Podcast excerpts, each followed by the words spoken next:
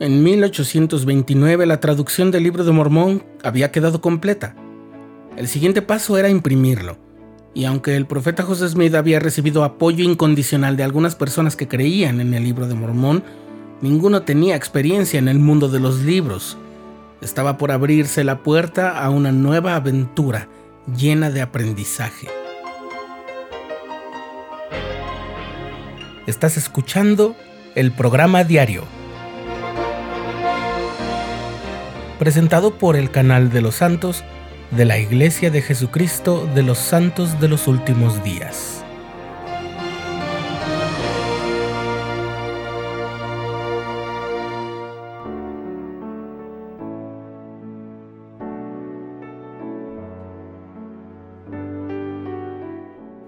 ¿Alguna vez has visto cómo se hacen, cómo se producen los libros? Estar a pie de imprenta, es decir, presente en el lugar donde ocurre todo aquello, es presenciar una de las más asombrosas maravillas de la tecnología.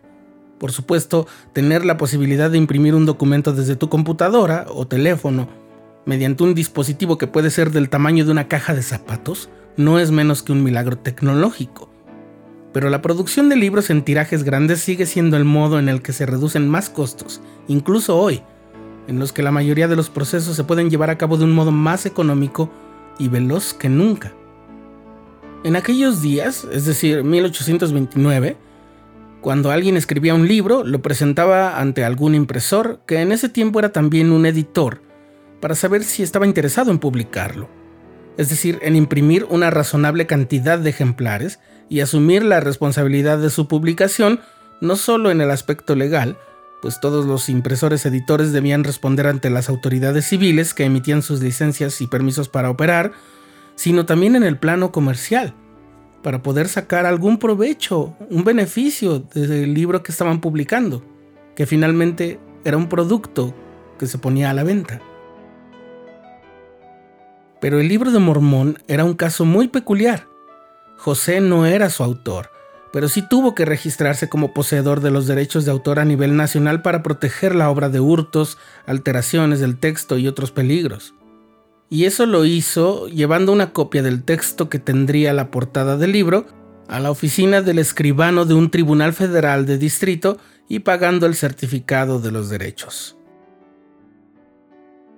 Algunos impresores simplemente se negaron por sus convicciones ideológicas a publicar el libro de Mormón pero otras imprentas, aunque hubieran querido, no podían decir que sí a la publicación.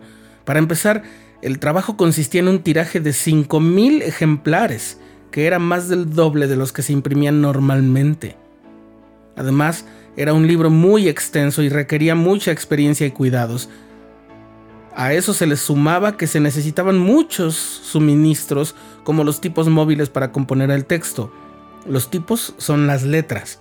En esos días para imprimir se tenían que formar los textos letra por letra en una pequeña base metálica donde se veían al revés, como en espejo, para que al recibir la tinta y prensarse sobre el papel ya quedara el texto al derecho. Letra por letra, hasta formar un renglón o línea, y luego otra línea hasta terminar una página. Y esa primera vez que se publicó el libro de Mormón tenía casi 600 páginas. Quien aceptara el reto iba a arriesgar mucho atendiendo al proyecto, parando otros trabajos, comprando insumos que quizás no serían tan útiles más tarde. Tras una larga búsqueda, José Smith y Martin Harris acordaron un trato con Egbert Grandin, de Palmira, quien en un principio se había negado. El trato fue este. Martin Harris hipotecó parte de su granja como garantía. En agosto de 1829, endosó la hipoteca a favor de Grandin y este comenzó la impresión del libro de Mormón.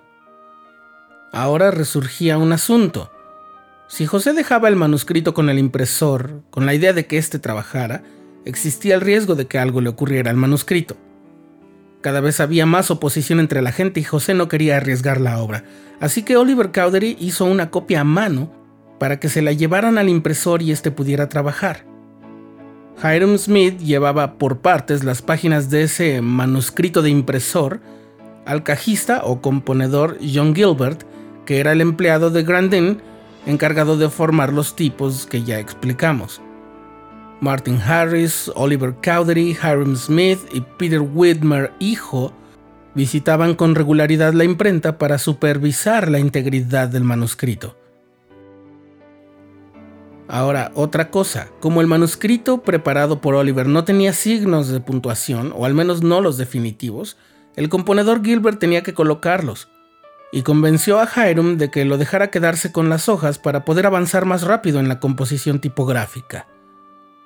Las hojas estaban bien resguardadas, pero un escritor de nombre Abner Cole, que tenía acceso al taller, llegó a copiar fragmentos y los publicó en su propio periódico junto a comentarios satíricos y de desprecio. José tuvo que interponer su derecho de autor para detenerlo, pero ello también hizo que se corriera la voz de que el libro de Mormón pronto estaría disponible al público. Una vez que estuvo impreso y encuadernado, el libro de Mormón podía comprarse en el mismo taller de Grandin. Oliver Cowdery, Martin Harris, Samuel Smith y otras personas salieron en viajes breves de proselitismo para dar a conocer el libro que al principio no se vendió mucho en la zona de Palmira y un año después de la publicación, la propiedad de Harris fue vendida a un inversor que le había comprado la hipoteca a Grandin. Sin embargo, el interés del público por el libro de Mormón aumentó durante los años posteriores a medida que los misioneros llevaban ejemplares por todo el país. Con el tiempo, se le pudo pagar a Martin Harris la totalidad de su dinero, y la demanda por el libro fue lo bastante alta para que José acordara una segunda edición en 1837.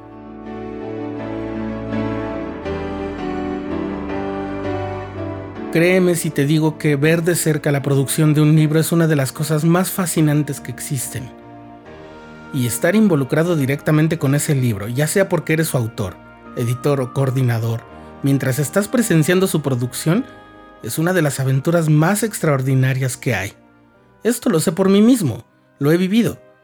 Pero ahora imagínate que ese libro es la traducción de los textos de antiguos profetas de Dios que lo escribieron para nuestra época.